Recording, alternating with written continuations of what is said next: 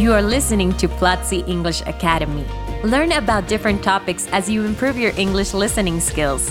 Join Platzi and have access to courses on product design, audiovisual production, data science, business, English, marketing, and more.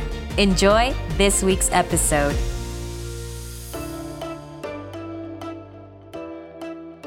Welcome to Platzi English Academy.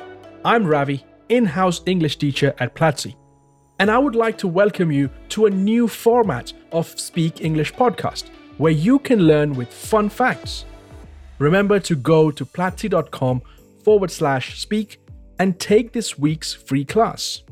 Like I mentioned earlier, we are going to talk about fun facts regarding vocabulary, expressions, phrasal verbs, etc. in this new format. In this way, you are going to have an opportunity to practice listening, learn something new, and have fun. Let's begin. Do you know what is etymology? This is the study of origin of words. We often don't think about this, but words go through many historical stages. Language is a living and growing phenomenon, and you will find out how in this episode. So, for example, let's take a word like disaster, which is close to a French word desastre. It sounds similar in Spanish too, but the origin of this word goes all the way back to ancient Greece, and it comes from two different words dis and aster, which means bad stars. Greeks believed in astrology, and a bad event was often connected with bad alignments of stars.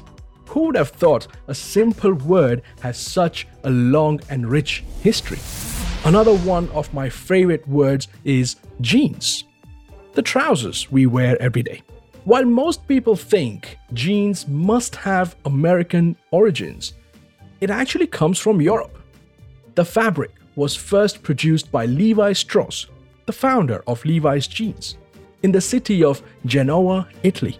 And the French of Genoa is jeans. G E N E S. That is how the word jeans was born. You are listening to this ad because it seems it is the best moment to tell you something really interesting. This week, we are celebrating International Art Day. Art is inspirational, and so is etymology, the study of origin of words. Let's get inspired together on this special day. Go to platzi.com forward slash art and share with us your story. Remember, never stop learning. And lastly, a word that is relevant to everyone in the world salary. Salary comes from Latin salarium, which means salt money. In ancient times, salt was an important commodity and was used in many ways, including paying laborers for their work. From there, we have the modern word salary.